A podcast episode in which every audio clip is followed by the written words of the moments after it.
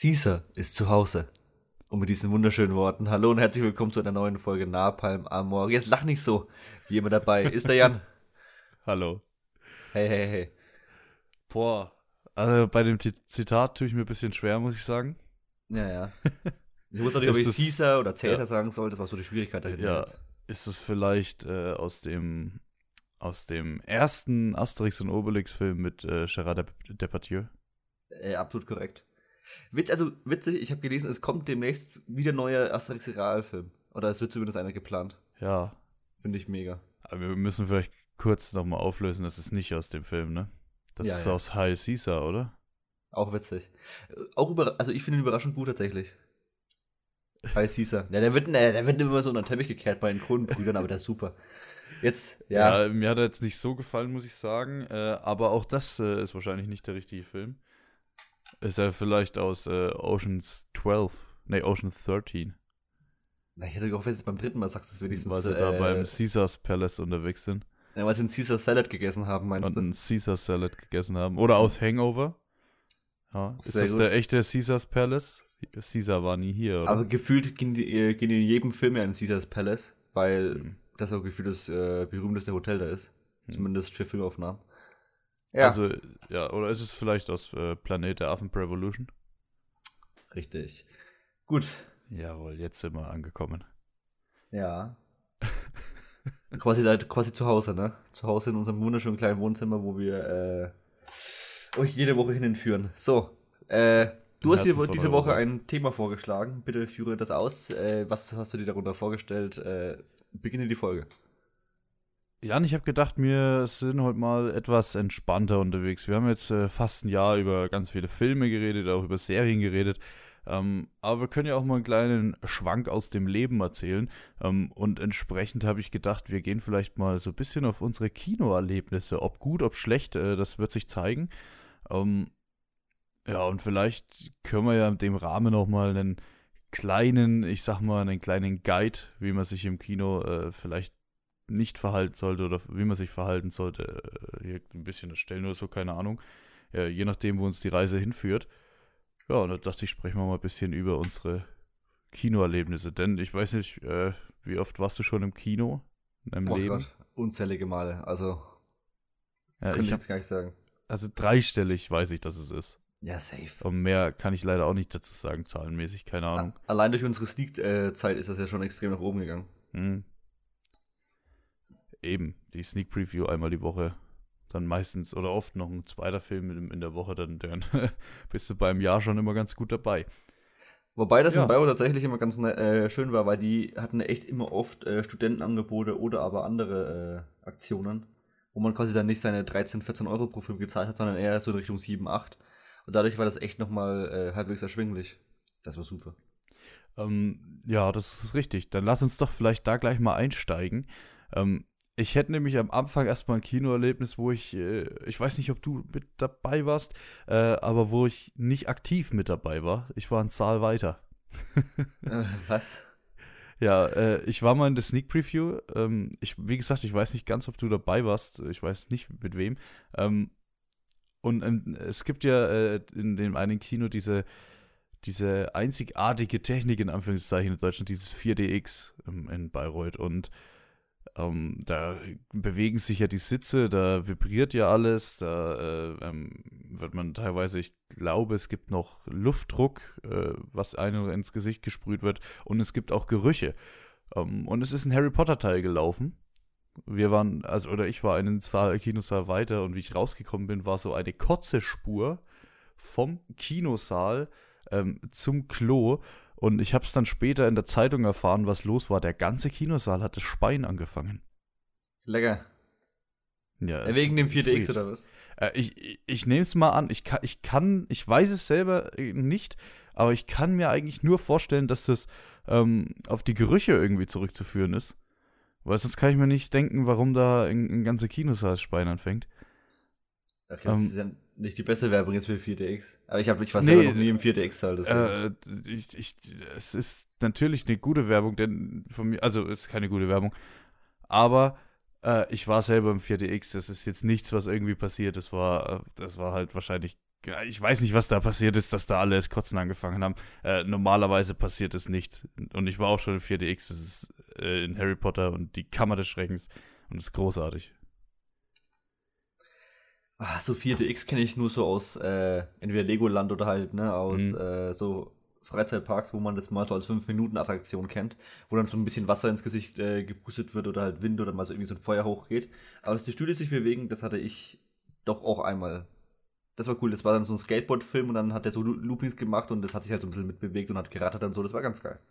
Aber so auf einem vollen Film quasi, der nicht dafür extra konzipiert wurde, wie eben jetzt zum Beispiel Harry Potter und die Kammer Schreckens, sowas hatte ich jetzt noch nicht. Äh, müsste ich eigentlich mal machen, einfach nur damit man es mal gemacht hat, ne? Damit man diese, ja. äh, man diese Erfahrung mal mitnimmt. Aber es ist jetzt auch nicht so, dass ich sage so, oh, ich, wenn ich jetzt weiß, okay, jetzt kommt irgendwann hier Fantastische Tierwesen 3, ich muss da jetzt unbedingt in 4DX rennen. Also, das Verlangen ist jetzt auch nicht zwingend da. Ja, nee, ich glaube, bei so einem normalen Film wäre das jetzt bei mir jetzt auch nicht so auf der Agenda. Ähm, aber äh, gerade so einen Kammer des Schreckens nochmal, also den man eh schon tausendmal gesehen hat, so nochmal zu sehen und, und dann bewegst du dich eben mit, wenn, die, wenn sie hier äh, äh, mit dem Auto fliegen und so. Das ist dann schon ganz spannend und am geilsten war es eigentlich, äh, das war beim Kinekita in Nürnberg, ähm, da, da war ich damals im zweiten Jurassic World Film. Ja. Und wenn sich eben diese Sitze bewegen und alles vibriert, wenn so ein Dinosaurier aufstampft und das ganze Kino vibriert, äh, dann, dann macht das schon einen sehr großen Eindruck. War das auch 4DX oder waren das einfach nur diese äh, Stühle mit Motoren? Ich meine, es war kein 4DX. Ich meine, es war äh, einfach eine ähnliche ähm, Konstruktion. Nice, nice, nice. Ja. Ja, du hast, hast da, glaube ich, schon deutlich mehr äh, unterschiedliche Erfahrungen, was Säle angeht, weil ich habe eigentlich bisher nur normales 2 und 3D gemacht. Wobei man mich auch sagen muss, dass mittlerweile dieser 3D-Trend zum Glück immer seltener wird. Ja, ja. Und äh, man oft auch die Alternative hat, als sich das einfach in 2D anzuschauen. Außer zum Beispiel ist jetzt ein Spider-Man No Way Home. Den gibt es, glaube ich, auch in 2D, aber ich habe, glaube ich, trotzdem 80% der Säle in 3D gesehen damals, äh, als ich die Karten gekauft habe. Ja, ich glaube tatsächlich auch mein letzter 3D-Film müsste Avengers Endgame gewesen sein mit dir. Ja. Das müsste, weil ich grundsätzlich 2D präferiere. Das ja, ist einfach geiler. Ich versuche auch immer quasi äh, extra in die 2D-Vorstellung zu gehen, außer man hört wirklich mal tatsächlich wieder, dass ein Film wirklich auch wieder so 3D-mäßig auch gedreht wurde. Dann macht es auch mal Sinn, 3D äh, in 3D-Saal zu besuchen, aber das ist meistens ja nur so eine konvertierte Scheiße. Und dafür ja. irgendwie fast 4 Euro äh, Preis zu zahlen teilweise ist halt echt äh, eine Frechheit. Ja, das ist sowohl bei Marvel als auch bei Star Wars ist 3D, äh, dieses 3D immer so, ja. ja, ein bisschen hier in die Tiefe geht es mehr, aber es ist auch nicht wirklich geil. Also wirklich, wenn man jetzt auch wirklich sagt, so richtige gute 3D-Erlebnisse, hatte ich äh, vielleicht so zwei, drei Stück und das war einerseits wirklich Avatar. Da muss man ihm das auch einfach mal zugestehen, dass es damals 3D-mäßig auch einfach stark war. Auch weil es natürlich eine sehr, sehr, sehr digitale Welt war. Ähm, aber die haben das 3D, also das, das ist dann wirklich auch mal so eine Pranke und so mal wirklich aus dem äh, ich nenne es mal aus der Leinwand so ein bisschen rausgekommen. Ne? Das hat man ja aktuell so, so, gut wie gar nicht mehr. Deswegen hoffe ich tatsächlich, wenn überhaupt Avatar 2 was reißen kann, dann wenigstens wieder in diesem 3D-Bereich. Ja, du, ich, ich finde halt bei den 3D, erstmal ist das Bild viel zu dunkel dadurch. Dann bin ich Brillenträger, was bedeutet, äh, dass ich irgendwie zwei Brillen auf habe. Dann, ich weiß nicht, dieses Bild wird so verwaschen. Weißt du, was ich meine? Alles, was so diesen 3D-Effekt hat, ist irgendwie so unscharf. Gefühlt. Es ist auf jeden Fall ein Ticken unschärfer auch ein Grund, warum ich halt eigentlich dagegen bin, weil wenn ich ins Kino gehe und eine fette Leinwand habe, dann will ich nicht einfach zwölf Meter äh, leichte Unschärfe sehen, sondern ich möchte eigentlich zwei, äh, also zwölf Meter gestochene Schärfe sehen. Also das ja, ist halt, genau. ne? Ja. Ich meine, wir haben da diese äh, Projektoren drin, die wie, wie viel tausend Euro kosten und dann, äh, ja. Also 3D kann von mir aus verschwinden. Das würde ich unterschreiben tatsächlich, weil ich, ich sehe, ich, mich wundert es auch, dass das überhaupt noch irgendwelche Leute reinzieht, um ehrlich zu sein. Äh, also, ich würde jederzeit 2D, 3D präferieren. Ja, klar. Ja. Um, ähm, aber was hast du denn äh, sonst noch ein bisschen erlebt im Kino? Gott. Ich habe jetzt bei mir so ein bisschen sortiert nach, okay, was waren wirklich äh, Kinobesuche, äh, die mich entweder geprägt haben oder wo die an die ich wirklich äh, sehr, sehr gern zurückdenke. Das sind immer teilweise nur das sind das spezielle Veranstaltungen gewesen, beziehungsweise waren das äh, besondere Ereignisse. Jetzt zum Beispiel der erste Kinobesuch nach der Pandemie habe ich mir zum Beispiel trotzdem auch aufgeschrieben, weil es eben was äh, Besonderes war, weil ich wirklich nach gefühlt eineinhalb Jahren erstmal wieder im Kino saß. Ich habe aber auch Sachen aufgeschrieben, wo ich dann entweder aufgrund des Films einen schle schlechten Kinobesuch hatte oder aber aufgrund von äh, äußeren Umständen, muss man so zu sagen. Mhm, genau. Ähm, ja, mit was wollen wir denn anfangen? Hau einfach irgendwas raus, mein Gott. Mein Gut, Gutster. dann nehme ich gleich mal einfach, nehme ich trotzdem mal zwei Filme jetzt zusammen, äh, und zwar die zwei großen Blockbuster nach jetzt dieser Pandemie-Ära. Also es wäre einerseits Dune gewesen oder aber jetzt auch der No Time to Die von James Bond. Das ist bei mir jetzt nochmal eine andere Perspektive, weil ich quasi für die Filme extra immer nach Nürnberg fahren musste, weil wir in Bamberg diese Kino aktuell einfach äh, diese Filme nicht im Kino haben, äh, aufgrund einer fehlenden Multiplex-Kette oder generell großem Kino, was einfach Mainstream zeigt. Wir haben so zwei kleinere Kinos, da komme ich auch später noch zu, weil die auch äh, auf der Liste äh, sind. Aber wie gesagt, wenn ich jetzt der Dune kam dann auch nach zwei Monaten kam der irgendwann nach äh, Bamberg, ne? Aber ich gucke nicht nach zwei Monaten Dune in einer in einem lokalen Kino, was äh, eine okay Film äh, Leinwandgröße hat.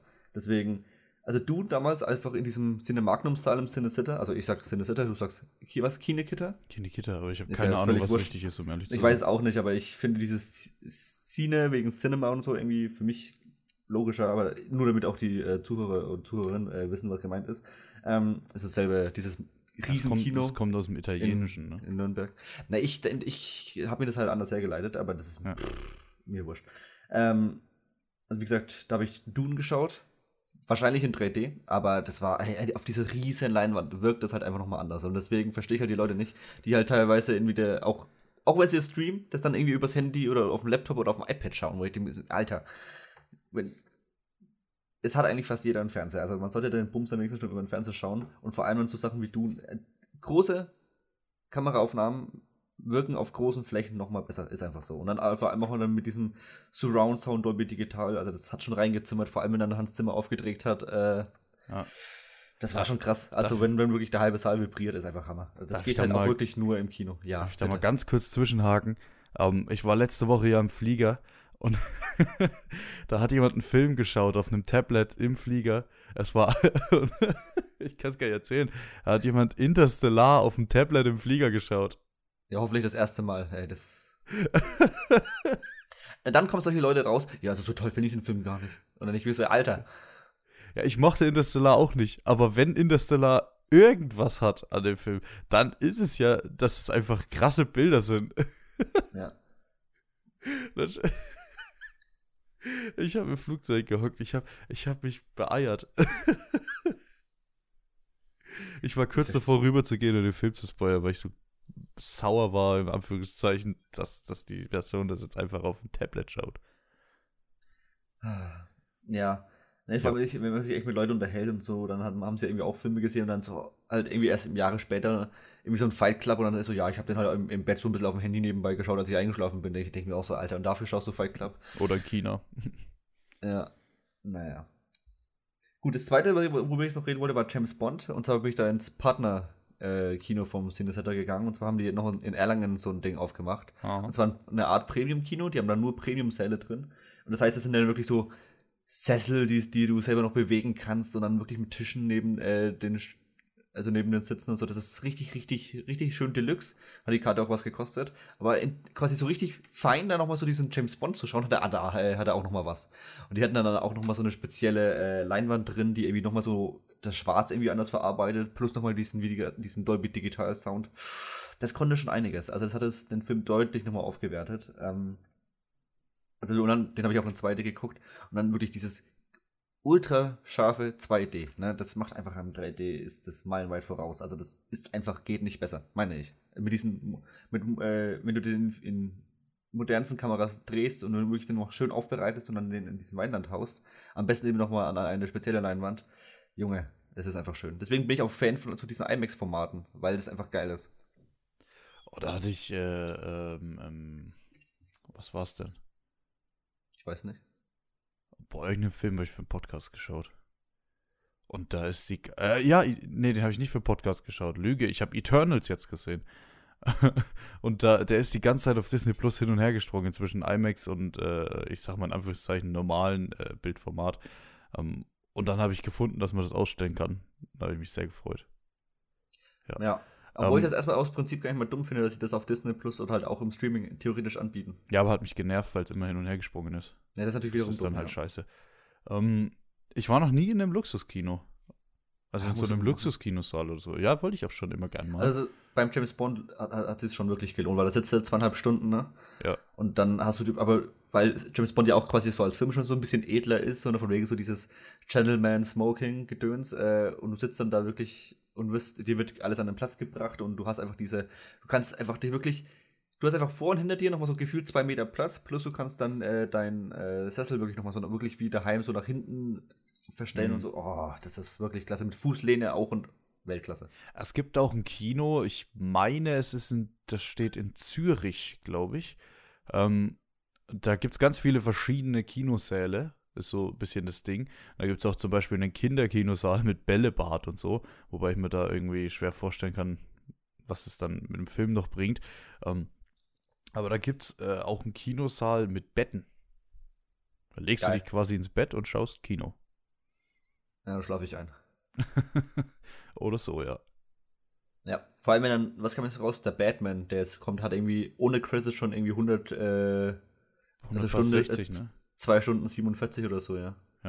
Oh, ich freue mich sehr auf The Batman. Boah, aber 2 Stunden 47, Junge, was ist denn das für ein Brett? Ja, das könnte tatsächlich, weil die Kino, äh, pandemiebedingt ist die Kino-Landschaft hier wieder jetzt ein bisschen eingeschränkt. Ähm, und das könnte tatsächlich mein nächster Kinofilm werden, der Batman. Vielleicht. Ja, ja, safe. Mal schauen, was dazwischen noch so reingepresst wird. ja. Ja, das wird krass.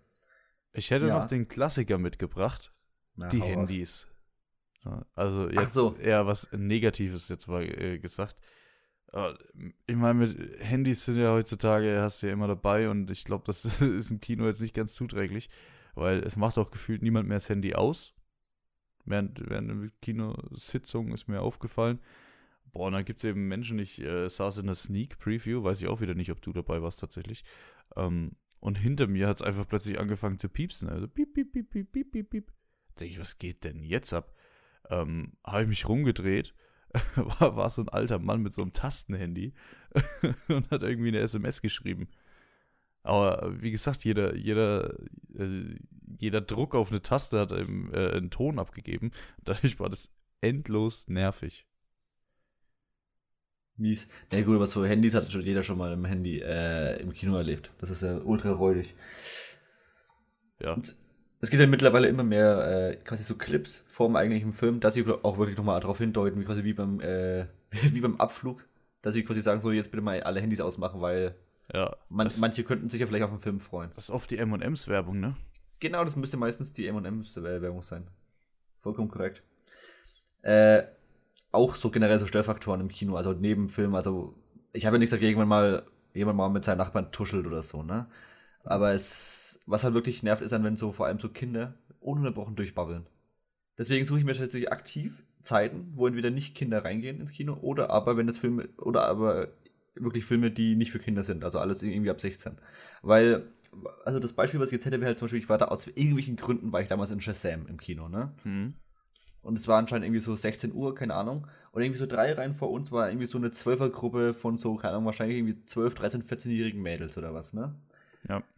Und die haben halt, äh, dann ist da eine Kohle ausgestellt, dann ist die eine hochgesprungen und haben, haben die einen wirklich nur gebabbelt und aber auch in der Lautstärke so und dann haben die noch so, also das war ultra nervig, also wirklich auch über zwei Stunden hindurch weg. Außer es ist mal irgendwie was äh, explodiert auf der Leinwand, dann hat das, war das mal ein bisschen lauter als, die, äh, als diese Gruppe von kleinen Kindern vorne. Und das war einfach super anstrengend. Seitdem, wie gesagt, nur noch entweder Filme, wo keine kleinen Leute drin sind, oder aber wirklich Zeiten, wo die entweder in der Schule sind oder aber nicht mehr ins Kino dürfen. Ich muss sagen, wenn ich jetzt so drüber nachdenke, waren Kinder jetzt selten ein großes Problem. Also weil sie auch irgendwie auch nicht im Kinosaal waren. In letz den letzten Jahren bei mir. Ich glaube auch, weil dass du eigentlich mehr in Filme gehst, die, die wo jetzt nicht zwingend Kinder reingehen. Mir ist es ja nur bei Shazam aufgefallen und, ich denke mal so, okay, wenn ich halt das nächste Mal, zum Beispiel war jetzt No Way Home, habe ich mir extra Mhm. so ausgesucht wieder, dass ich weiß, okay, da kommen jetzt nicht viele von so 12, 13, 14-jährigen Kindern rein, Ja. äh, die halt jetzt Spider-Man sehen wollen und dann bei jedem, oh, guck mal, da ist Spider-Man, äh, rumschreien. Sobald ein Spider-Man über eine Kinoleinwand äh, sich schwingt, was bei Spider-Man durchaus vorkommen kann. Ähm, ja, Ich habe trotzdem den Eindruck, dass die Erwachsenen nerviger sind. Also ich, ja, ich habe schon was dagegen, wenn irgendjemand mega viel tuschelt und so. Äh, also mehr wie ein Satz sollte da vielleicht nicht fallen. Sag ich dir ganz Nee, ehrlich. wenn er, wenn er sich jetzt bei so Dune mal so zwei, dreimal in drei Stunden da hinüberbeugt zu seinem Nachbarn, ey, der hat absolut keinen Stress, ne? Ja, Äh, klar. Aber wenn wirklich wi- sobald, ah, wer ist das denn? Hör, was passiert jetzt? Und bla bla bla. Äh, also wenn da wirklich alle fünf Minuten getextet wird, dann geht es schon asozial auf den Sack. Genauso wie wenn jemand äh, hinter mir ist, äh, andauernd seine Füße gegen meine, äh, in meinen Rücken bohrt. Ja. Meine Güte. Ja, ich hatte es aber auch schon zum Beispiel, da, da drehe ich mich rum, sitze im Kino, drehe mich rum und hinter mir sitzt äh, ein Mädel mit ihrem Freund und, und ist auf Wikipedia und, und guckt nach, was in dem Film gerade passiert, den wir schauen. Und das war jetzt nicht irgendwie ein krass anspruchsvoller Film, sondern eher so ein Durchschnittsblockbuster. Ähm, und da denke ich mir, also ganz ehrlich, Mädchen, mach das Handy aus und schau den scheiß Film, dann weißt du, was passiert. Ja, man könnte immer, also ich finde es immer total schwierig, weil ich gehe halt davon aus, ich hocke mich ins Kino und äh, weiß mich halt zu benehmen, aber es gibt halt echt Leute, die äh, gehen ins Kino und sind wirklich die asozialsten, außer was wir aktuell zu bieten haben. Ja? Es ist, es ist einfach schade. Und das muss ich sagen, das hat sich aber, mal was Positives, das hat sich seit der Corona-Pandemie, finde ich, hat sich das sehr gebessert. Deutlich viel besser. Weil einfach es sind weniger Leute im Kino. Es ist für- fürs Kino richtig blöd, aber ich persönlich muss sagen, genieße es ein bisschen, dass um mich rum keine Leute sitzen, äh, wegen dem Sicherheitsabstand. Ähm, du, es sind weniger Leute im Kino, die stören können. Es ist, äh, also ich finde es tatsächlich ein bisschen entspannter seitdem, ähm, wenn man mal diese ganzen Nachweise, was man äh, abgeben muss und so, äh, we- weglässt, sag ich mal. Äh, aber, aber das hat sich schon dann gebessert, ja. ja, wobei man auch sagen muss, dass diese meisten Probleme eigentlich fast, nur in diesen Multiplex-Kinos Mhm. äh, auftauchen bei Filmen, die jetzt auch fürs wirklich breite Publikum gedacht sind. Ne? Äh, ja, jetzt zum Beispiel Beispiel, ich, wenn ich jetzt bei mir daheim äh, wirklich in so ein regionales kleines Kino reingehe, ne, was nur zwei Säle hat, wo jeder Ja. Saal auch nur aus gefühlt 50 äh, Plätzen besteht, da habe ich der Gentleman geschaut, kurz äh, bevor die Pandemie begonnen hat, so Anfang 2020, so Januar. Mhm. Dann bin ich mit meinem Vater reingegangen und das ist wirklich, da sitzen dann wirklich nur Leute drin, die nur Bock auf den Film haben, die halt wirklich nur dieses regionale Kino dann auch kennen. Und dann sitzen, sitzen halt dann wirklich nur Filmfans drin. Und dann wissen die sich, weiß jeder auch, wie man sich zu benehmen hat. Ja. Und das ist richtig schön. Dann ist, kann, dann ist es zwar auch voll, ne? Aber dann ist auch eine schöne, richtig schöne Atmosphäre, weil dann wird, wenn der Film jetzt, Gentleman ist ja durchaus äh, unterhaltsam, dann wird aber auch Ja. nur äh, gelacht, wenn gelacht wird, dann wird aber dann auch nur ein, ein die Zähne äh, oder die Luft eingezogen, wenn äh, der Film quasi auch vorhat. Also die Leute wissen auch, wie man sich benimmt. Weil, anderes Beispiel, jetzt vielleicht, ich, ich war damals beim ersten Screening von Wolf of Wall Street bei uns, als damals noch das Multiplex-Kino am Start war.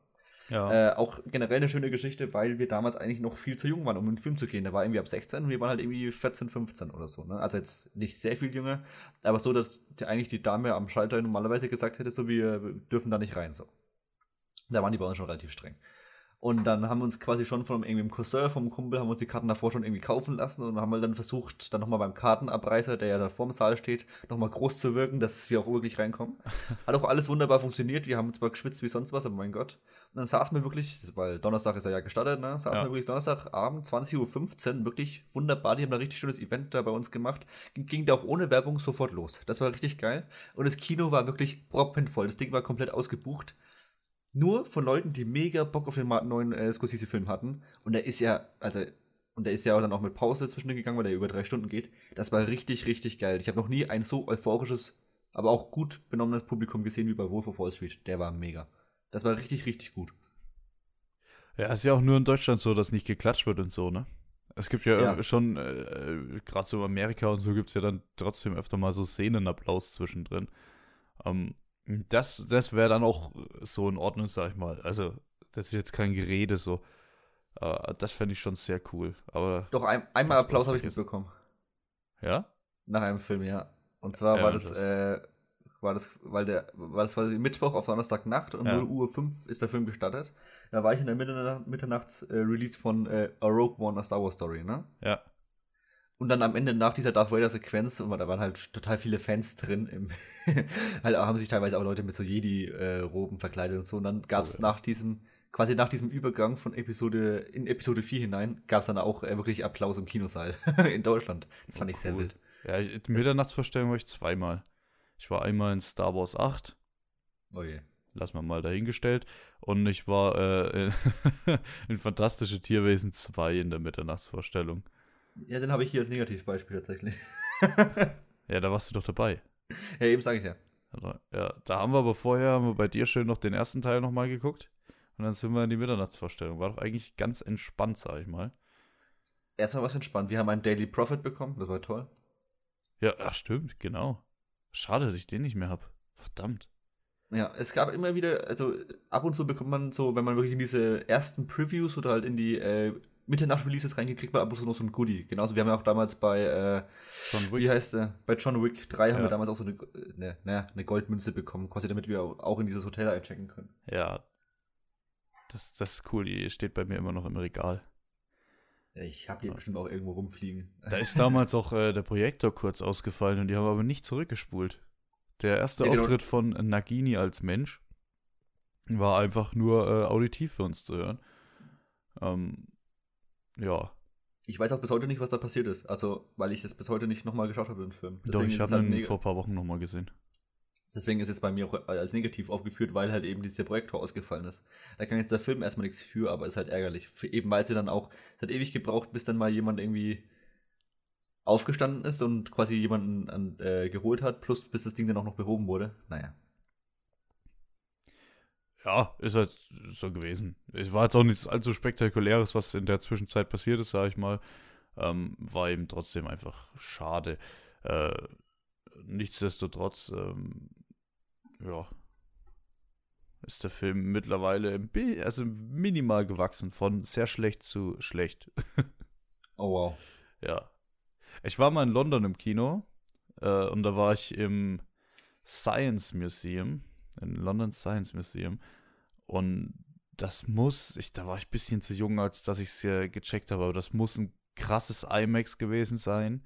Äh, mit einem heftigen, also mit einem guten, heftigen 3D und äh, krassen Sound, weil du hast so eine 3D-Brille auf, die war wirklich riesengroß.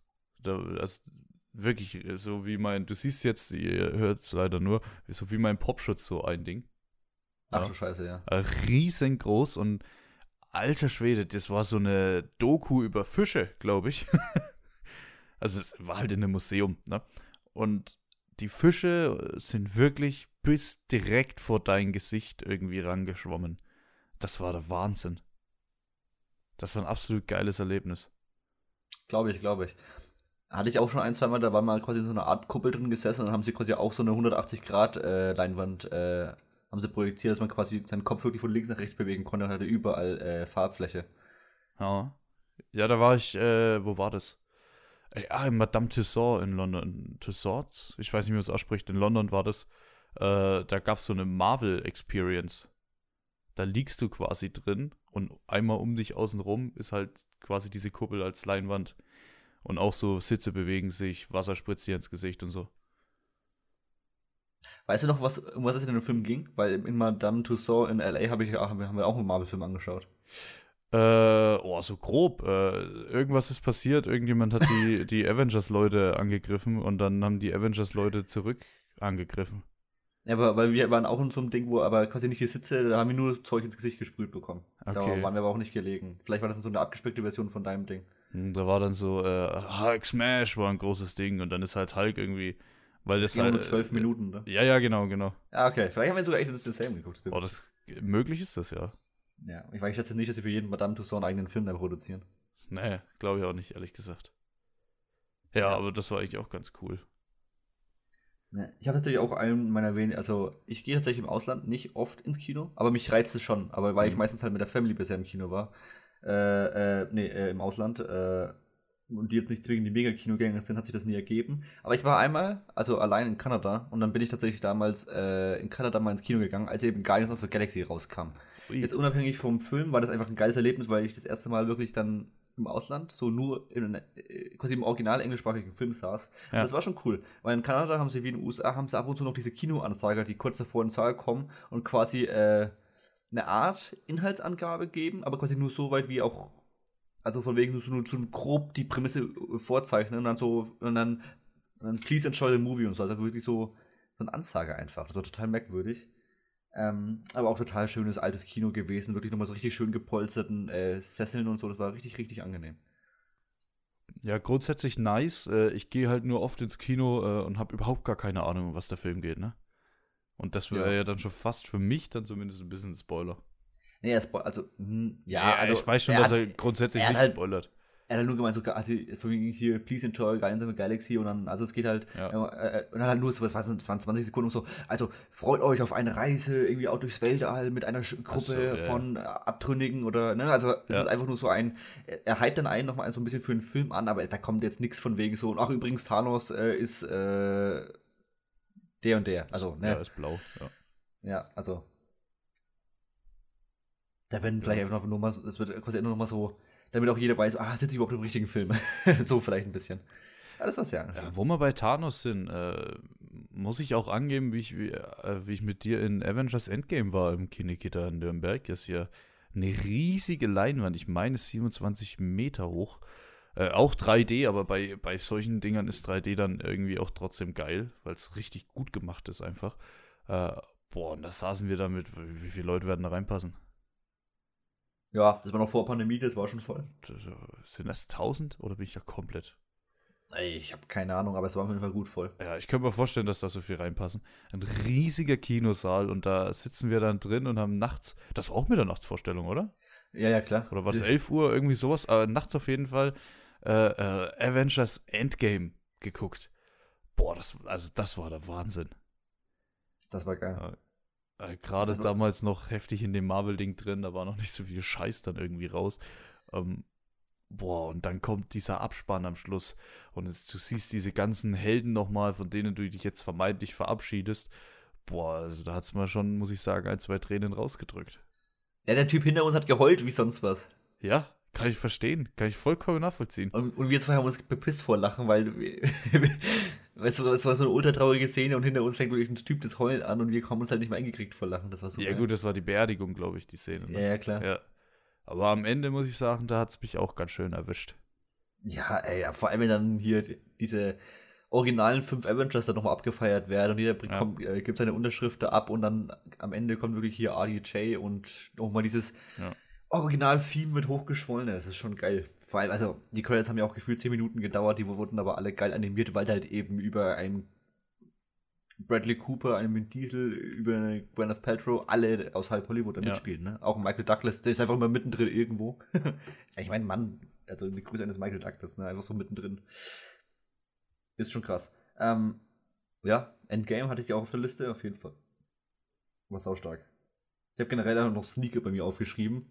Einerseits, was ich witzig fand, wenn wir in der Sneak saßen und dann schon quasi so, wenn es dann dunkel wurde und dann so gefördert durch den bayerischen Staat oder so ein Scheiß Ja. kam, dann schon ist das halbe Kino immer so, boah, nee, mm. und dann die ersten schon auf, aufgestanden sind und gegangen sind. das war immer ganz geil. Ja.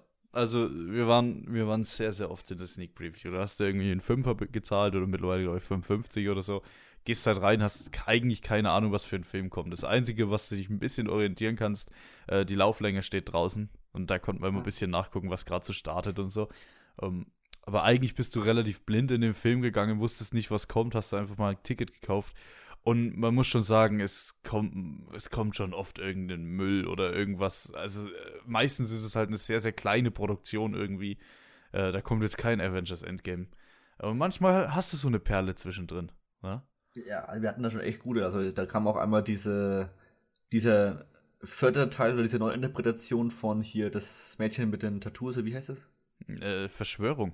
Verschwör- Ja, aber wir, äh, The, Girl, with the Dragon, Tattoo. Ja, den haben sie Ja. bei mir in der Nähe gedreht. Das war ganz Exakt. cool. Solche Sachen kommen dann trotzdem auch mal, oder es kam auch mal ein Sicario 2 und so, oder es kam auch mal ein, äh, ah, wie, der, äh, die Unglaublichen 2 oder so, dann kommt auf einmal auch Oh sowas ja, so. oh ja.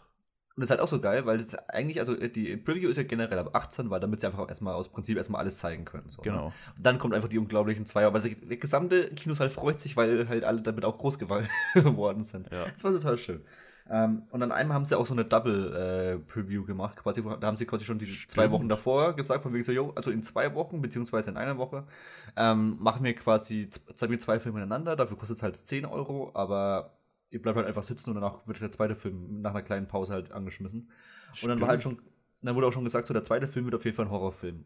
Und der erste war halt irgendwie so ein, naja, so ein bisschen so ein Teenie-Drama im Krankenhaus, irgendwie drei Meter von dir oder so ein Scheiß, ne? Ach, das war, ja, ja, ja, fünf, fünf Schritte zu dir, Ja, irgendwie sowas.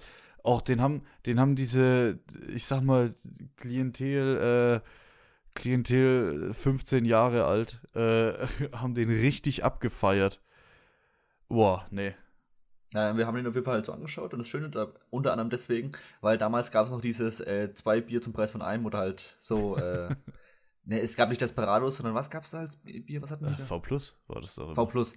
Ne? Also, dass man sich da einfach so ein bisschen einen noch angetüdelt hat. Und dann, äh, falls der Film irgendwie räudig war, oder man hat, hat er einfach, das war einfach immer schön am Montagabend. Und dann äh, kam danach dieser von James Gunn produzierte äh, Ähm, falls Bright- Super, Superman Bright, wird, Brightburn. Brightburn, genau. Ja. Und das war, halt- das war echt chillig, weil der war jetzt nicht ultra gruselig, aber der war quasi für, dann für den Abend genau das Richtige dann nochmal als Abschluss, dass der quasi nochmal so eine FSK 18 Bombe hinterhergezündet hat. Das war den jetzt schön. tatsächlich nicht ultra gut, aber auf den hat damals Nee. zumindest jeder gewartet und den, hat Genau. man sich dann gefreut, den zu sehen. Also der war jetzt auch nicht ultra kacke, also ich habe durchaus meinen Spaß mitgehabt. Ich habe jetzt mal spontan nebenbei was, ich habe ja früher Liste geführt, über auf, in welchen Filmen wir waren. Es, hat, es sind lange nicht alle Sneak-Filme dabei. Ähm, aber wir waren zum Beispiel in Green Book, der Stimmt! ist gekommen. Oh mein Gott. Ja. Äh, Ja. Bester äh, Film bei den Oscars. Ein 25 km/h, den ich wahrscheinlich nie gesehen hätte, wenn, wenn, wenn wir nicht da drin gewesen wären. Äh, Ja. Wo ich fast jeden Lars Eidinger Film mittlerweile gucke, deswegen. Äh, ein Tag, wie heißt der? Catch Me heißt der, glaube ich, in Deutsch. Ja, also, ja. Aber den mochte ich, das ist Den schon ein mochte schöner ich, Ensemble-Film. den mochte ich ja. sehr, ja. Den habe ich letztens auch mal wieder gesehen, vor ein paar Wochen. Äh, Assassination Nation, was viele so als Trash irgendwie abtun, aber wo ich ganz ehrlich sagen muss, das war einer der intelligentesten Filme des Jahres. Das Ding ist, äh, weil bei Assassination Nation, äh, es gab immer wieder, äh, meistens vor dem Film, kam immer ein Moderator rein und hat immer noch Fragen gestellt oder hat äh, Ja. Kommentare von der Sneak von letzter Woche vorgelesen. Und es gab halt immer die Möglichkeit, so zwei, drei Sachen zu gewinnen. Entweder Freikarten für die nächste Sneak, was halt ganz Ja. cool war, und, oder halt irgendwie Kino-Gutscheine im Sinne von Popcorn oder halt irgendwie Menü-Gutscheine oder mal ein Buch oder mal eine DVD oder so. Und wir waren echt irgendwann in dieser Spirale drin, dass man relativ vielleicht nur noch zwei von fünf Mal oder so gezahlt hatte, weil man echt so viele äh, Gutscheine hatte, weil wir halt echt oft irgendwie unsere Kommentare dran gekommen sind oder Oh ja. aber wir irgendwelche Fragen äh, richtig beantwortet haben. Ich weiß noch, da wurde ich irgendwie gefragt, äh, welcher Schauspieler sowohl in Ma äh, Guardians of the Galaxy als auch Star Wars irgendwie mitspielt und habe ich halt Benicio del Toro gesagt und dann habe ich halt einfach so einen Gutschein noch bekommen. Also es sind halt immer so, waren auch so kleine, Mhm. äh, naja, wie soll man sagen, so ein kleines Programm wurde davor immer noch geschaltet, das war super angenehm. Oh, die Formel, die habe ich irgendwann geknackt. Ich hatte mal einen Lauf. Ich habe mal Ja. siebenmal hintereinander gewonnen. bei den Kommentaren, man konnte die Kommentare Ja. quasi so schreiben, dass der Typ die irgendwie sauwitzig fand und dann quasi extra vorgelesen hat und dann wurde man halt drangenommen. ja, ah, das war herrlich. Das war wirklich herrlich, herrlich. Ah, ich weiß noch, ich habe, ich habe, es, wir haben irgendwie so einen Kunst oder Kursk, irgendwie so einen komischen U-Boot-Film geschaut, der, der Kursk. eigentlich gar nicht, Ist das? der, der war eigentlich gar nicht schlecht. Es kam aber äh, hier Matthias Schweighöfer kam darin vor und ich habe dann einfach die nächste Folge nur, ich habe einfach nur einen Kommentar geschrieben von wegen, ah, ich habe mein ganzes Leben geschafft, keinen Matthias Schweighöfer zu schauen bis zu dem Film irgendwie und habe dann noch Ja. irgendwas anderes drunter geschrieben. Fand der Typ witzig, habe ich ein Ding bekommen. Dann zwei Wochen später, ich habe einfach nur geschrieben, oh, Melissa McCarthy ist voll scheiße. Fand er auch lustig, hat er mir wieder eine Karte gegeben. Ja, das Soll ich dir was sagen zu dem Kursk? schön. Das äh, war, hatte ich damals nicht auf dem Schirm, das habe ich erst seit letztem Jahr auf dem Schirm. Äh, weißt du, wer da Regie geführt hat bei dem Kursk? Thomas Ja, ich glaub- Winterberg. Ja, ja, ich glaube, ich habe hab das im Nachhinein dann auch mal irgendwann äh, gerafft. Das Ja. ist aber, hat sich nicht wie ein Winterberg-Film angefühlt. Äh, tatsächlich gar nicht, ne? Das war irgendwie gefühlt so ein kleiner Ausflug ins Mainstream, was na, nicht so 100% gestanden hat. Und der Film ist jetzt echt nicht Mainstream. Ja, aber so ein Versuch, so dieses Blockbuster-mäßige so, ne? Ja, Da kamen ja irgendwie in der Zeit auch zwei, drei äh, U-Boot-Filme auf einmal raus. Das war ganz merkwürdig. ich denke, wir sind, äh, soll, ich, soll ich dir noch äh, die krasseste Negativerfahrung meines bin gerade überlegen, Kinolebens ob ich noch erzählen? irgendwas Schönes zu sagen habe, weil wenn du jetzt den Film sagst, wo ich auch denke, dann schließe ich mich halt einfach äh, an. Fang an. Es ist kein Film, es ist eine Erfahrung. Oh, Ja. Äh, dachtest du an Star Wars 8? Nee, ich dachte an Quiet Place. Ich dachte, wir kramen hier unsere Quiet Place-Story Oh, raus. ja, ja, die hatte ich halt schon ein, zwei Mal erzählt im Podcast. Ja. Ich Ja. wollte sie nur auch wieder erwähnt haben. Genau, Äh, Quiet Place, beste Kinoerfahrung ever. aber es kommt Quiet Place 3. Oh, geil. Nice. Ja, finde ich sehr, sehr gut. Ich war aber mal im Kino. Da war ich noch recht jung, also in meinen irgendwas im Zehnerjahren. Äh, in Fokus mit einem Freund. Äh, und wie wir schon reingehen, ist vor uns so eine Gruppe äh, an, äh, damals so Jugendlichen, jungen Erwachsenen irgendwie, die haben sich aufgeführt ohne Ende. Ähm, haben auch äh, bei diesen Postern im Kino sind ja dahinter immer quasi Lampen, deswegen leuchten die ja so, ne? Ja. Äh, und so ein Ding haben sie zum Beispiel auch schon reingetreten gehabt. Also wirklich sich ohne Ende aufgeführt. Und das war so eine Gruppe, fünf Leute. Muss man sagen, muss man sich merken, das macht die Geschichte noch weirder. Äh, sie saßen in der letzten Reihe, wir saßen direkt davor in der vorletzten. Ähm, und der Film geht los, es kommt der Vorspann langsam oder, oder das, ne, der Anfang einfach. Äh, und dann fangen einfach zwei von denen an, Sex zu haben. Ähm, und also ich verstehe ja, wenn man irgendwie rumknutschen möchte im Kino oder so, das ist ja schon ein bisschen der Klassiker. Äh, aber das fand ich dann schon, ging ein bisschen zu weit. Ähm, das ging dann, äh, also das, das, die Jungs außenrum haben die dann auch irgendwie angefeuert.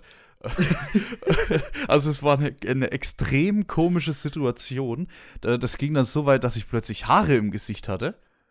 Von ihr, nehme ich mal an, weil sie hatte lange Haare.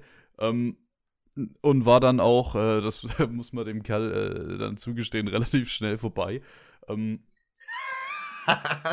dann den Film konntest du dich wirklich nicht mehr konzentrieren, weil die dann auch irgendwie die ganze Zeit gelabert haben und laut waren und sich aufgeführt ah. haben. Ah, oh, keine Ahnung, irgendwie sind sie einfach zehn Minuten bevor der Film aus war gegangen. Ey, du kannst doch nicht so eine Story erzählen, wenn ich gerade am Trinken war, Junge. Vor allem er so, ja, dann haben die einfach Sex gehabt. So, so wie so ein Naturforscher. Ja, oh. ja, also das war, das war wirklich ganz, ganz wild. Ich, ich weiß auch nicht. Vor allem nicht irgendwie umschrieben, sondern einfach, dann haben sie Sex gehabt. Dann ja, haben sie Koitus. Wie, wie soll ich es denn? Da haben sie sich der Fleischeslust hingegeben. Keine Ahnung. Das, ich, Was? ich weiß es doch auch nicht. Äh, Was haben sie? Ja, egal. Ich, äh, ich muss sagen, das, das ist ein Kinoerlebnis gewesen, was mich äh, negativ tatsächlich einfach sehr geprägt hat. Weil also, ich meine, du musst dir dieses, dieses Szenario mal vorstellen. Ey, ich, ich, ich, weiß, ich verstehe schon überhaupt nicht, wie ihre Haare überhaupt irgendwie zu dir, äh, also außer also, also, ja, ja, das äh, ist jetzt vielleicht nicht für Podcast. Ähm, aber du musst dir mal dieses, aber dass auch so diese Kerle so da außenrum irgendwie gesessen haben, also direkt im Sitz so, daneben. Hey, hey, hey, ja, und alle irgendwie so angefeuert. Also das äh, ganz komisch. Ja, Ey, aber schau mal, nach, schau mal nach, nicht, dass du auf, so auf einer Amateur-Porno-Seite irgendwie im Internet irgendwo so, so, im Hintergrund so rumchillst. Ja, nicht, dass ich aus Versehen im Pornokino war oder so. Naja, aber es war Fokus mit äh, Will Smith und Margot die Robbie. Haben zufällig ne? auch, also, die haben zufällig auch Fokus gezeigt, ja. Ja, also das, das ah. war auf jeden Fall so mit Abstand, sag ich mal, das, das krasseste, was irgendwie je passiert ist im Kino. Ja, was, so kommen die ganzen äh, abgefilmten Filme ins Internet. Die zeigen das einfach in Pornokinos, wo keiner kontrolliert. Hm. Ja, und irgendwo ist jetzt ein Kind, äh, so ungefähr ein sieben-, achtjähriger, wo Fokus heißt, ne? ah, schön, schön, schön. Nee, ja, das äh, wollte ich auf jeden Fall noch loswerden. Ey, okay, wilde Story, wilde Story. Oh mein Gott. ja, gut. Oh. Äh, er hat mich. Gehen wir Haus weiter. Man könnte ja sagen, ja, die sind ihren äh, Urinstinkten gefolgt, oder? Genau, das war ein ziemlicher Urinstinkt. Äh, wo gab es noch Urinstinkte? Ich, äh, jetzt, jetzt habe ich die, der Übergang irgendwie verkackt. Ach Mann, ey, ich, ja, okay. Ich, ich habe gedacht, wir reden jetzt zuerst über äh, Planet der Affen Pro, äh, Prevolution. Können wir gerne machen. 2011. Ja. Ah, ich habe gesehen, wir haben sowohl jetzt für den als auch für den nächsten, also auch für die Hausaufgabe, die wir gleich danach besprechen, haben wir beide die exakt selbe Wertung gegeben. Äh, deswegen würde ich mal sagen, das wird eine relativ locker flockige Angelegenheit. Das Ding ist, ich finde Tom Felton extrem cool, ich finde auch James Franco extrem cool. Äh, hat sich gut ergeben. Caesar wird äh, per Motion Capture Verfahren eingefangen von äh, Andy Serkis, quasi der Meister dieser Technik. Und auch äh, wirklich, ich bin erstaunt. Also man erkennt mittlerweile, dass es 2011 ist, dass ja, dieses, die CGI-Affen genau. nicht mehr top-notch sind. Es funktioniert für mich aber trotzdem immer noch. Also vor allem diese Detailaufnahmen, wenn sie wirklich ganz, ganz nah am Gesicht dran sind, sieht es trotzdem noch sehr gut aus. Wirklich mit dem Fell und auch die Iris. Die Augen haben sie sehr gut hinbekommen. Oh, es ist ja. ja ganz oft so, dass die Augen zu leblos, zu tot wirken bei äh, CGI-Kreaturen. Aber hier haben sie ja wirklich, ich glaube, ich habe mal eine Behind the Scenes gesehen, sie haben sich so unfassbar viel Arbeit gemacht, diese Augen halbwegs gut hinzubekommen. Und es gibt auch diese Übergänge, wo sie dann quasi in die Iris reingehen und so, ne? Ähm, also auf CGI-Leistung ist das immer noch jetzt heutzutage keine 10 von 10 mehr, ne? aber durchaus noch sehr, sehr ansehnlich. Also auch bei manche Affen sich dann so hin und her äh, schwingen, dann ist das so noch ein bisschen rough, aber wirklich äh, schon deutlich äh, gut gemacht. Und auch, also es ist ja quasi eine Art Prequel zu dem eigentlichen ersten Teil, der dann quasi jetzt in der Trilogie der zweite Teil ist. Ja. Also man sieht quasi, wie diese Affen dann anfangen, wie dieses, dieses Virus erst gegen Ende dann äh, sich anfängt zu verbreiten, plus dass die Affen dann quasi als neue Spezies äh, an der Nahrungskette oben äh, die, also in dem Fall jetzt San Francisco übernehmen. Es, es ist auch, äh, es ist mal wieder ein Virus, also das Thema lässt uns nicht los. Ähm, Aber der kommt erst extrem später äh, in dem Film. Ja, äh, verstehe ich dann auch nicht so 100%, warum das jetzt damit ist. Egal. Ähm, Tom Felton dachte ich eigentlich, finde ich sehr cool in dem Film. Äh, jetzt, wie ich ihn wieder gesehen habe, muss ich sagen, es ist halt einfach wieder, also es passt ja auch zeitlich, es ist Draco Malfoy einfach. Es ist einfach nur ein Arschloch, ja. Ja, das finde ich halt schade. Ich glaube, der hat eine größere Bandbreite. Ne? Aber grundsätzlich äh, nicht verkehrt. Coole, auch, äh, auch nicht menschliche Charaktere dabei, finde ich. Äh, Gerade dieser äh, Orang-Utan und der Gorilla, ähm, die da plötzlich so mithelfen. Oder der, der Affe, der dann deutlich gezeichnet ist von so Laborversuchen. Ja, also sie schaffen es auf jeden Fall auch eben diesen verschiedenen Affen, also klar, man kann Orang-Utan von äh, einem Gorilla unterscheiden, aber dass sie auch eben verschiedene Persönlichkeiten eben zugeschustert bekommen, ist äh, sehr schön. Aber stell dir das auch mal vor, ne? Du bist so in San Francisco irgendwie unterwegs und plötzlich kommt einfach so eine Affenhorde. Das ist schon krass. Ja, vor allem die haben sich ja quasi äh, so eine Art, wie soll man sagen, äh, wie nennt man das, wenn man, wenn viele Leute quasi äh, zusammen schlauer werden. Hm, äh, Schwarmintelligenz. Schwarmintelligenz haben die ja quasi äh, mhm. so verfügt. Weil sie auch, was ja quasi das Gegenteil ist von Menschen. Bei Menschen ist ja so, je mehr Leute aufeinander hocken, desto dümmer werden sie. Ja, tatsächlich. Äh, das ist auch äh, der, der, der Vater, ich weiß nicht, wie der Schauspieler heißt, äh, auch bekannt aus äh, How I Met Your Mother als Vater von Barney zum Beispiel oder als Trinity aus, aus Dexter. Ähm, der Typ spielt krass, oder? Dieses Alzheimer fand ich schon heftig, wie er das gespielt hat. Ja, das Ding ist halt, dass äh, Anthony Hopkins für mich da die Paraderolle hm. auf Ewigkeiten quasi gemacht hat und dann hat auch er ein bisschen Probleme. Allerdings hat sich der Film ja nicht zwingend drauf fokussiert deswegen. Aber es ist auf jeden Fall eine sehr, sehr nette Randerscheinung. Ja, aber du, ah, du hast schon, äh, ich weiß nicht, du hast schon, das ist schon fast, wie, wie soll man das sagen? Das ist schon fast ein kleines Drama, ne? Ja, ja, da. Ja, ja. Mit, dem, mit dem Affen da und, und jetzt muss er weg und dann greift er den an und dann ist Zeug und Dings. Und wir haben doch eigentlich alle gehofft, dass der den den Finger abbeißt. Ich dachte tatsächlich auch, dass er den den Finger abbeißt, hat aber nicht gemacht. Hm. Es ist wirklich aber wirklich ein Drama für wegen, er zieht den Großen, muss ihn dann aber leider weggeben und er möchte dann auch nicht mehr zurück und ja, die Affen werden erstmal nur als, also nur als minderwertige, minderwertige Tiere quasi nur äh, ja. äh, abgestempelt und dann kriegen sie aber eben irgendwann durch diese Verabreichung dieser Testmedikamente kriegen sie dann irgendwann diese erhöhte Intelligenz.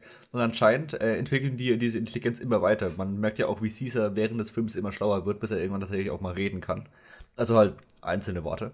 Äh, wo für mich dann halt so ein Breaking Point ist, weil ich sage, okay, ich komme damit halt klar. Ich kann mir aber auch vorstellen, dass viele Leute sagen, dass sie quasi, sobald er anfängt, sich quasi so ein Nein äh, in die Kamera zu sagen, dass äh, manche auch sagen, da steigen sie komplett raus, weil das der Punkt ist, wo sie sagen, es ist mir jetzt zu unrealistisch, dass ein Affe jetzt äh, reden kann.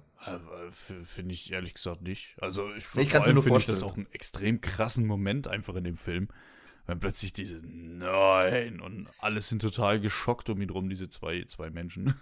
Ja, der Moment wirkt total ja. gut. Das ist richtig, richtig krass, wie der eine dann wirklich nochmal wirklich vor Angst erstarrt und der andere nimmt dann dieses Gewehr runter und so, was zur Hölle ist hier passiert. Mhm. Äh, und dann beginnt der Film ja tatsächlich dann mal langsam so in Richtung Action äh, abzugehen und dann mal seine Blockbuster-Momente äh, rauszuholen. Also wirklich, sobald, das, ist, das sind aber nur die letzten 20 Minuten tatsächlich. Und ja, aber dann, das ist schon ein langer, krasser Showdown irgendwie, obwohl Total. nicht so krass viel, es wird ja nicht wirklich richtig gekämpft irgendwie, ne?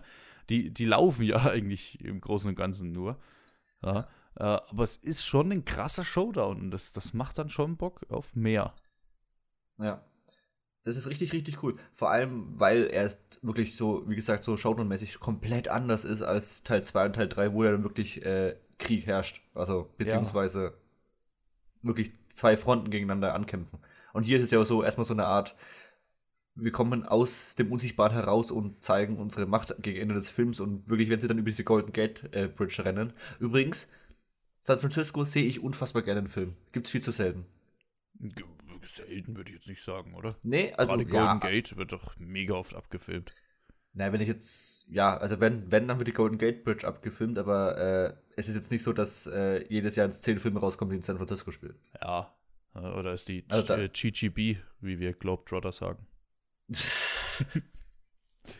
Ja, San Francisco ist, ist, ist schon ein schöner Ort irgendwie, um was zu filmen, weil es auch so diese verspielten Ecken gibt. Es gibt so diese, diese berühmte äh, kurvenreiche Straße, wo so, mhm. ne, und allgemein die Straßen sind eben hügelig und nicht so glatt gebügelt irgendwie.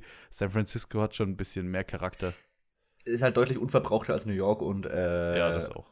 und, und LA, das meine ich nur damit. Ja. Das äh, ist schön. Genau, ich sehe auch gern, was, was in Miami spielt und so weiter. Einfach alles, was jetzt nicht äh, die zwei Hochburgen in den USA sind, was Film angeht. Äh, ja, aber deswegen, also das ist der, der, der erste wurde ja noch nicht vom, von Matt Reeves gemacht. Deswegen, Genau. der, der Sinn war ja, dass wir quasi, also meine Idee war, dass wir eben Planet der Affen schauen, weil Teil 2 und Teil 3 eben die letzten beiden Filme von Matt Reeves waren, der jetzt eben The Batman demnächst macht. Deswegen ist das. Genau, Rupert Wyatt hat den gemacht, genau. Und gut hat er Den den gemacht. Äh, ich ich, ich habe den dritten jetzt nicht gesehen, aber ich könnte mir gut vorstellen, dass das mein Liebling wird. Mm, Weil ich das Szenario hier einfach noch mal cooler finde äh, als, als in den anderen zwei Teilen, in diesen postapokalyptischen. Ja, man sieht ja quasi am Ende, wie dieses Virus, was äh, Menschen eben, also was Affen schlauer macht, aber Menschen nicht vertragen, wie das quasi an diesem Point ist, wo dieser Superspreader quasi kurz davor ist, in, in, äh, ins Flugzeug zu steigen. Also sie zeigen Ja. quasi diesen unmittelbaren Beginn, bevor quasi komplettes Chaos vortritt. Und das finde ich super, weil dann kann man sich quasi dann Richtig. diese Brücke zwischen Teil 1 und Teil 2 muss man sich halt einfach selber bauen. Wobei man muss auch sagen muss, dass vielleicht jetzt nicht Leute, äh, die die alten Filme jetzt nicht kennen, sich das auch denken können, aber vor allem die Leute, die die alten Planet der Affen kennen, wissen einfach schon, was, worauf dieses Prequel oder diese, dieser Ja, die gedachte erste Erde, Teil oder? überhaupt hinkommt. Hm? Die spielen aber nicht auf der Erde, oder? Die Äh, der 2001er bin ich mir gerade gar nicht sicher. Ja, gut, der 2000, ich meine die Originalfilme aus den was Nee, das, nee, das nicht. 80ern. Ja, aber das ist ja trotzdem, also man kann sich ja trotzdem, äh, man muss ja trotzdem dieses Szenario irgendwo herstellen. Hm. Deswegen, es ist äh, relativ clever gemacht. Und ich unterstreiche auch äh, so Zitate, die ich irgendwie lese, dass diese Trilogie mit das bessere Blockbuster-Kino ist, was man zu der Zeit auf jeden Fall schauen konnte, neben diesem Marvel-Gedöns, was da rauskommt. Ja, da bin ich jetzt äh, gespannt, weil ich, den zweiten habe ich noch gesehen, den mochte ich nicht wirklich. Äh, also vor ein, zwei Jahren irgendwann. Ähm, und den dritten habe ich jetzt dann gar nicht mehr gesehen. Also ich bin gespannt, wo die Reise hingeht. Ich mochte die Ja. eigentlich alle relativ gern. Also ich glaube, ich habe ich, ja- habe auch gesehen, ich habe dem dritten damals irgendwie viereinhalb Sterne gegeben. Oder also ich, der musste mich schon. So gut an den hatte ich jetzt auch nicht mehr in Erinnerung, aber ich hatte sie auf jeden Fall deutlich als äh, auf dieser Produktionsebene als deutlich ähm, inhaltsvoller äh, in Erinnerung als jetzt, keine Ahnung, Eternals zum Beispiel. Ja, richtig. Ja. Weißt du, was auch wenig Inhalt hatte? Der Krieg? Hitler, Achso. wollte ich eigentlich sagen, ja. Ne, ich dachte ja, ja, wegen der Edge of War. Ja, aber genau da wollte ich hin, ja. Zu Hitler. Ja. Ähm, wir haben ja eine Hausaufgabe gehabt. München. Munich, der einen richtig beschissenen Titel hat, weil es auch einen Steven Spielberg-Film gibt, der Munich heißt. Ähm, The Edge of War. ja. Ist jetzt auf am, Netflix Am rausgekommen. Rande des Krieges heißt er im Deutschen, oder? Irgendwie, irgendwie sowas, ja. Irgendwie sowas. Es ist ein, eigentlich ein britischer Film mit vielen deutschen Schauspielern auch, aber ich kann mir vorstellen, dass Deutschland als Co-Produktionsland mit am Start war. Mhm. Also, äh, äh, der, Director ist äh, Christian Schwochow. Ist ein deutscher Regisseur, ja. The German Lessons, wie heißt der auf Deutsch? Äh, Deutschstunde gemacht, also deutscher äh, Regisseur. Ähm, ja, aber ich würde schon sagen, ein englischer Film, oder? Ja, ja, ja so es ist ist, also, Co-Produktion, aber schon, es ist ja sehr englisch, äh, die Sicht, sag ich mal. ja, also Produktionsland ist, ist Vereinigtes Königreich, aber äh, deutscher Regisseur, wir haben deutsche Schauspieler teilweise mit am Start. Äh, ich würde trotzdem sagen, dass wir da auch unsere Finger irgendwo mit drin haben. Ja. Äh, um was geht es? Es geht quasi um zwei Freunde, die waren zusammen in Oxford und haben dort Englisch respektive Deutsch studiert. Ähm, und dann ist irgendwie der Krieg losgegangen und sie haben sich auseinandergelebt, weil sie sich 1932 das letzte Mal in München getroffen hatten. Ähm, oh, und der, dieser Deutsche, der hat irgendwie komische Ansichten gehabt. Der möchte irgendwie, dass dieser Hitler ist so ein Heilsbringer aus seiner Sicht, ist ein Typ, den man definitiv wählen kann. Ähm, und da, da stimmt der Engländer nicht mit überein. Und jetzt treffen wir uns wieder im Jahr 1939, nehme ich mal an. Müsste ungefähr sein, vielleicht auch 38 noch. 38 meine ich, Ja. ja. Ähm, Ja, und Europa steht am Rande des Krieges, weil Deutschland möchte sich einfach mal äh, in der Tschechoslowakei das Sudetenland erobern. Und dann haben wir noch einen Premierminister, der äh, Neville Chamberlain, äh, der mit allen Mitteln versucht irgendwie, dass dieser Krieg nicht, äh, dass zum Krieg wird, dass nichts passiert und äh, es kommt darauf hinaus, dass sich äh, die beiden Parteien in München treffen und was aushandeln. Ja. Vollkommen korrekt. Es ist ein sehr, also fast schon eine Art, also es ist eher eine Art Polit-Thriller als tatsächlich, äh, ja, also es ist kein Kriegsfilm, relativ, ne? Überhaupt nicht. Ne? Ich dachte, vielleicht zeigen sie noch irgendwann diese, dass der Krieg beginnt, so. Aber es ist, oder halt irgendwelche Art Kampfhandlungen, wo dann die SS oder schon irgendwas äh, irgendwie. Aber es ist wirklich, es geht sehr zentral um, um dieses Treffen zwischen Chamberlain und Hitler, beziehungsweise dann diese angeblichen Friedensverhandlungen damals in äh, München eben, bevor es dann ja. ein, zwei Jahre später dann mit dem Krieg eben losgeht. Ja, es ist halt das Ding. So, als jetzt packe ich mal ein bisschen den Hobbyhistoriker raus. Ähm, ja. Jeremy Irons spielt ja hier den Premierminister Neville Chamberlain. Das war der Vorgänger von äh, hier, wie heißt der? Wie heißt, Churchill, ja. ne? Ja. Und der ist ja hier in dem Film sehr charismatisch, ist so der weltmännische Typ, der immer drüber äh, oben drüber schaut und weiß, was so abgeht, so politisch, ne? Ja, ich finde aber trotzdem auch, dass er so eine leicht arrogante Note hatte, von wegen, er ja. weiß auch irgendwie alles besser. Ja, das Ding ist halt, in der Geschichte, sag ich mal, ist der Chamberlain jetzt nicht allzu gut weggekommen. Mhm, das haben sie am Ende aber auch gesagt, dass er quasi relativ schnell dann auch äh, abgetreten ist. Äh. Ja, nicht nur das, er ist abgetreten und dann ist er gestorben. Ja. Also, ja, jetzt, äh, das Lachen war jetzt vielleicht fehl am Platz. Ähm, ich ja, auf, der ist, der kommt jetzt nicht so geil weg. Der, auch wenn man es mal vergleicht mit seiner Darstellung in The Crown, ne, auch da kommt er jetzt nicht so geil weg. Ich meine, das ist das andere ist auch wieder ein fiktives Werk. Ähm, gut, äh, das fand ich ein bisschen weird, dass der dann jetzt so positiv äh, konnotiert war, sag ich jetzt mal. Ähm, und dann fand ich noch eine, eine Rollenverteilung ganz komisch. Und zwar sein Berater, ähm, ja. Wird von dem Typen gespielt, der bei äh, The Crown quasi den Bruder von, also den Onkel von Elizabeth spielt. Dem Bösen, in Anführungszeichen. Der, der dann nach Frankreich äh, ins Exil muss und so, ne? Oh Gott. Und das finde ich, das, das, das hat mich, das hat mich total irritiert. Weil wie, heißt ja hier, wie heißt der Rollenname? Kann, äh, das äh, kann ich mal, kann ich mal nachschauen. Äh, ich habe jetzt auch gerade kein Bild vor Augen. Äh, das, das war dieser Oberberater, wo dann überall mit hin ist. War das Sir Osman Cleverly oder Cleverly? Hm. Oh, irgendwas, es könnte auch irgendwas mit H gewesen sein, aber nicht Hitler. Ja. Horace Wilson. Äh, Ach, keine Ahnung. Egal. Ja, weiß ich jetzt, kann ich dir gerade gar nicht sagen. Ja, gut, das, das, Detail ist mir jetzt nicht aufgefallen. Das hat was mich ich umso schöner getriggert, ein bisschen. Was ich umso schöner fand, dass George McKay die Hauptrolle gespielt hat. Den oh, kennt man aus 1917 oder aus Captain Fantastic, aber hauptsächlich 1917. Ja. Ähm, der spielt schon gern so alte Sachen, ne? Also, dass er da irgendwo in. Der hat so ein Ding mit Weltkriegen, ne? Naja. jetzt hat er den ersten gemacht, ja, dann hat er jetzt den zweiten gemacht. Ja. Das macht der Vietnamkrieg, dann Korea, irgendwie sowas. Äh, George McKay ist cool, er spielt quasi diesen, ähm, wie soll man sagen, was ist das, eine Art besserer Sekretär, Assistent auf äh, britischer ja, Seite? Das ist ein Sekretär. Büroleitung? Der heißt, ja. das ist ein Sekretär, irgendwie ein Staatssekretär oder irgendwie sowas heißt ah, das. Ja, ja.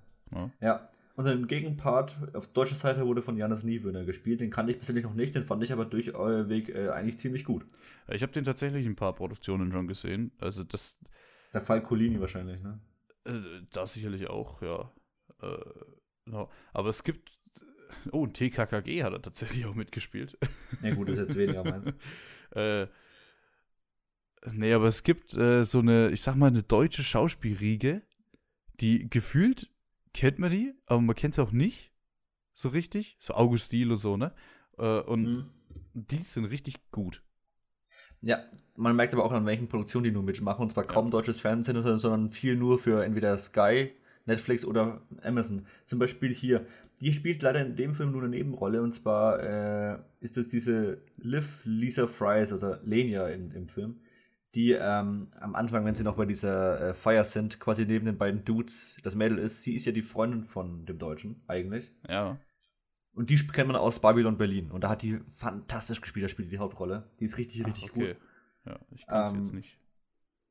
Deswegen, ich hoffe eigentlich, dass man von der nächste Zeit ein bisschen mehr sieht, weil die ist die, hat tatsächlich mal theoretisch dann, äh, die spielt nicht so deutsch, weißt?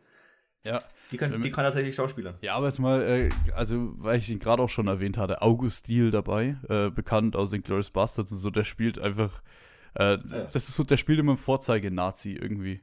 Der spielt auch immer, das sieht auch fast genauso aus wie Ja, der, äh, der spielt immer den Nazi. Ja. ja. Vielleicht ist er auch einfach, nein, Spaß. Äh, ja. Es, es, ist der nein. Typ, der quasi erkennt, dass Michael Fassbender falsch bestellt hat. Damals. Ja, genau, genau. Drei Gläser, ne? So. Ja. Das habe ich damals nicht gecheckt. Ja, aber es ist tatsächlich der Wahnsinn. Aber er spielt ihn auch sehr gut, muss man auch sagen, ne? Aber auch nur eine Nebenrolle. Ja, auch äh, hier Ulrich Mattes als Adolf Hitler äh, hat mir vom Aussehen her nicht so gefallen, muss ich sagen, weil das irgendwie, er sieht nicht aus wie Hitler. Weißt du, was ich meine? Das Ding ist, ich habe jetzt dann nachher mir noch so ein, zwei so Pressedinger äh, angeschaut oder ja. gelesen. Ähm, da wurde tatsächlich Hitler fast schon ein bisschen äh, schlecht, äh, also als schlecht wahrgenommen, weil er anscheinend eine Art humoristische Note reinbringt, die den Charakter äh, verunglimpft, beziehungsweise vielleicht ein bisschen anders darstellt. Macht, du, oder was? Ja, nichts, ja. ich weiß ich nicht. Also sympathisch stand jetzt nicht zwingend da. Hm, ich fand da auch, dass das so eine kleine Komik an sich hatte, weil er vielleicht ein bisschen äh, äh, sehr stark in, dieser, in diesem Akzent geredet mhm. hat. Ähm, und es war eine, äh, vielleicht ein bisschen zu sehr Karikatur von Hitler, anstatt dass man, also er wirkte vielleicht unfreiwillig komisch, sagen wir es mal so. Also jetzt auch nicht so, dass man sich ja. jetzt den Schenkel äh, klopft, aber es hat einen so ein bisschen rausgebracht. Also er hat quasi, er spielt eine Version von Hitler, die Hitler spielt. Mhm, auch er ist äh, bekannt als Nazi in Filmen. muss, man, muss, muss, man ganz klar mal so sagen. Äh, ja. Hier gerade der Untergang zum Beispiel, wo er eben nicht Hitler spielt, sondern den, ich glaube, einen General. Äh, also einen, einen NS-General. Er spielt Goebbels. Ah, guck, Goebbels. Tatsache ein General mit Namen. Ähm, ja, keine Ahnung. Also ich, ich, wie soll ich das sagen? Es gab schon bessere Hitler. Hitlers. Ja. Ne? Wie, wie in, ja gut, an einem äh, Udo Ganz kommt jetzt keiner vorbei. Ne? Aber es, da war selbst bei äh, Er ist wieder da von, äh, wie heißt der? Ja. Ach Gott, wie heißt der wieder, der Schauspieler? Ja, ich bin bei der deutschen Schauspieler. Der Typ aus Dark. Ähm, ähm, ich weiß, wie du meinst. Ja, aber. ja das, äh, ich werde es jetzt herausfinden nebenbei, aber selbst der äh, hat den Hitler, finde ich, ein bisschen besser gespielt. Ulrich Nielsen meinst du denn? Nee. Nee? Also Rollenname vielleicht, ja. Äh, Oliver Masucci, meine ich, genau. Ach so, ich habe jetzt, ich hab jetzt Rollenname mit echten Typen. ja. Genau, also der, der macht es, denke ich, auch ein bisschen besser. Aber hey, äh, ich, sag, ich sag mal, es ist ein Film, boah, keine Ahnung, der, der, ich, manchmal, da fehlt ein Film einfach so die eigene Seele, finde ich. Oder was heißt manchmal oft er wirkte etwas arg kühl. Ja. Also er wirkte zu, also es wirkte fast schon wie eine Art, einfach nur so ein, ich will jetzt nicht sagen Slice of Life, aber es wirkte, es ist so eine bestimmte abgesteckte Periode äh, von wenigen Jahren in dieser Vorkriegszeit, als äh, Deutschland eben zum Teil einfach nur äh, von diesen Reparationszahlungen angenervt war, als dann eben sich diese Bevölkerung gespaltet hat, dann auch mit diesen Engländern. Äh, und die Engländer haben das so teilweise nicht ganz kommen sehen, beziehungsweise Hingenommen. Dann das, dass dann diese äh, äh, Verhandlungen über den Frieden, dass die eigentlich eine Farce waren, äh, hat jetzt auch nicht zwingend geholfen. Ähm, man sollte aber schon quasi sich mit diesem Wissen im Hintergrund, sollte man sich diesen Film anschauen, finde ich. Weil ansonsten checkt man vielleicht nicht zwingend alles. Ja. Ja, gut. Also man sollte schon wissen, was so, was so 38 und so, was da langsam äh, losging. Und was das halt eben noch viel, das hat da, damals auch dieses von wegen, ach, wie gefährlich ist Hitler wirklich? Im Nachhinein wissen wir natürlich, klar, natürlich ist er gefährlich, ne? Aber äh, denke schon, ja. das ist damals dieses, man hat, ist davon teilweise noch nicht hundertprozentig ausgegangen, dass wirklich ein Krieg kommt, ein globaler. Das fand ich das, das fand ich das Einzige, was so richtig krass interessant war. Äh, du hast so an manchen Stellen hast du so gesehen, was so diese Bevölkerung denkt, bevor Hitler jetzt berüh äh, berühmt sei schon äh, äh gewählt wurde, ne? Ja, Ne? Und dann, dann, kommt so diese Unterhaltung und dann, ich meine, das sind ja Züge, die du heute auch teilweise äh, in abgeschwächter Form natürlich äh, irgendwo erkennst. Äh, da kommen dann so, ja, äh, der Typ mag keine Juden, aber äh, wenn ich jetzt Hitler wähle, dann bin ich nicht automatisch gegen Juden und so, was sich halt so im Nachhinein dann schon als Lüge äh, herausgestellt hat. Ähm, und dann hast du ja mit dem, mit dem deutschen äh, äh, Hauptcharakter, hast du ja quasi dann diese Gegenposition, dass der dann merkt, scheiße, jetzt habe ich den Hitler gewählt, jetzt haben die alle den Hitler gewählt und der Typ, der ist jetzt wirklich ein Rassist und der ist jetzt wirklich so ein Judenhasser, dass er äh, in der Konsequenz dann später sechs Millionen Juden äh, ermordet hat. Ja, aber diese Realisierung kommt bei ihm ja erst relativ später, weil er ist ja quasi ja, genau. dann Staatssekretär von Hitler. Also es ist nicht so, dass der das, äh, der hat ja aus nächster Nähe ja, aber das finde ich dann auch schon wieder, das finde ich dann auch schon wieder scheiße. So, ich, ich, der Film hätte sich ruhig mal trauen dürfen, dass er das einfach mal gemerkt hat, was, das, was da passiert. Äh, und nicht, dass er jetzt äh, die Seite wechselt, nur weil seine Freundin, ähm, ähm, also weil jetzt quasi jemand, den er persönlich sehr, sehr gut kennt, äh, von Hitler äh, indirekt irgendwie, äh, wie soll ich sagen, Leidtragender ist. Leidtragender ist, genau, ne? Also weil sie eben Jüdin ist, weil sie eben äh, dann angeblich aus dem Fenster geflogen ist und so. Und daher finde ich, hätte sich der Film ruhig mal trauen dürfen, dass er sagt, ja, ich, ich habe das gemerkt, ich habe das gesehen äh, auf der Straße, da die Juden, die knien dort und müssen da äh, putzen oder ich weiß nicht, was sie da gemacht haben in der Szene. Äh, auf jeden Fall was Erniedrigendes. Ne? Und das hätte er ruhig mal selber checken dürfen. Ja, also für mich war das jetzt abschließend eigentlich ein okayer äh, Polit-Thriller. Also ja. besser als Durchschnitt, aber jetzt auch kein, äh, wo ich würde den jetzt, glaube ich, jetzt nicht zwingend ein zweites Mal gucken in nächster Zeit. Äh, ja, ich auch nicht. ja, aber es war jetzt auch nicht alles andere als schlecht. Also, also. Ja, deswegen schauen wir nächste Woche Home Team. Stimmt. Auf nächste Woche. Äh, der Kevin James-Film, ein, ein, äh, eine American Football-Komödie, um es mal so zu sagen. Der Super Bowl steht vor der Tür, also können wir das ruhig mal ein bisschen äh, thematisieren. Ja. Mal schauen, was da bei rumkommt. Um ehrlich zu sein, erwarte ich nicht allzu viel. Nee, ich, ich erwarte so ziemlich gar nichts. Ähm, Kevin James hat mich schon sehr oft sehr enttäuscht. Yes. Man. Gut. Dann äh, sind wir heute wieder sehr lange dabei gewesen. Würde ich sagen. Erstaunlicherweise, ja. Beenden wir das Ding. Gerne. Dann machen wir es wie immer. Ich sage den letzten Satz aus einem Film. Natürlich habe ich mir auch Planet der Affen Revolution rausgesucht. Und ich muss sagen, es ist diesmal ein sehr passendes Zitat, aber auch ein sehr, sehr kurzes Zitat. Denn äh, der letzte Satz aus äh, Planet der Affen Revolution ist: Geh,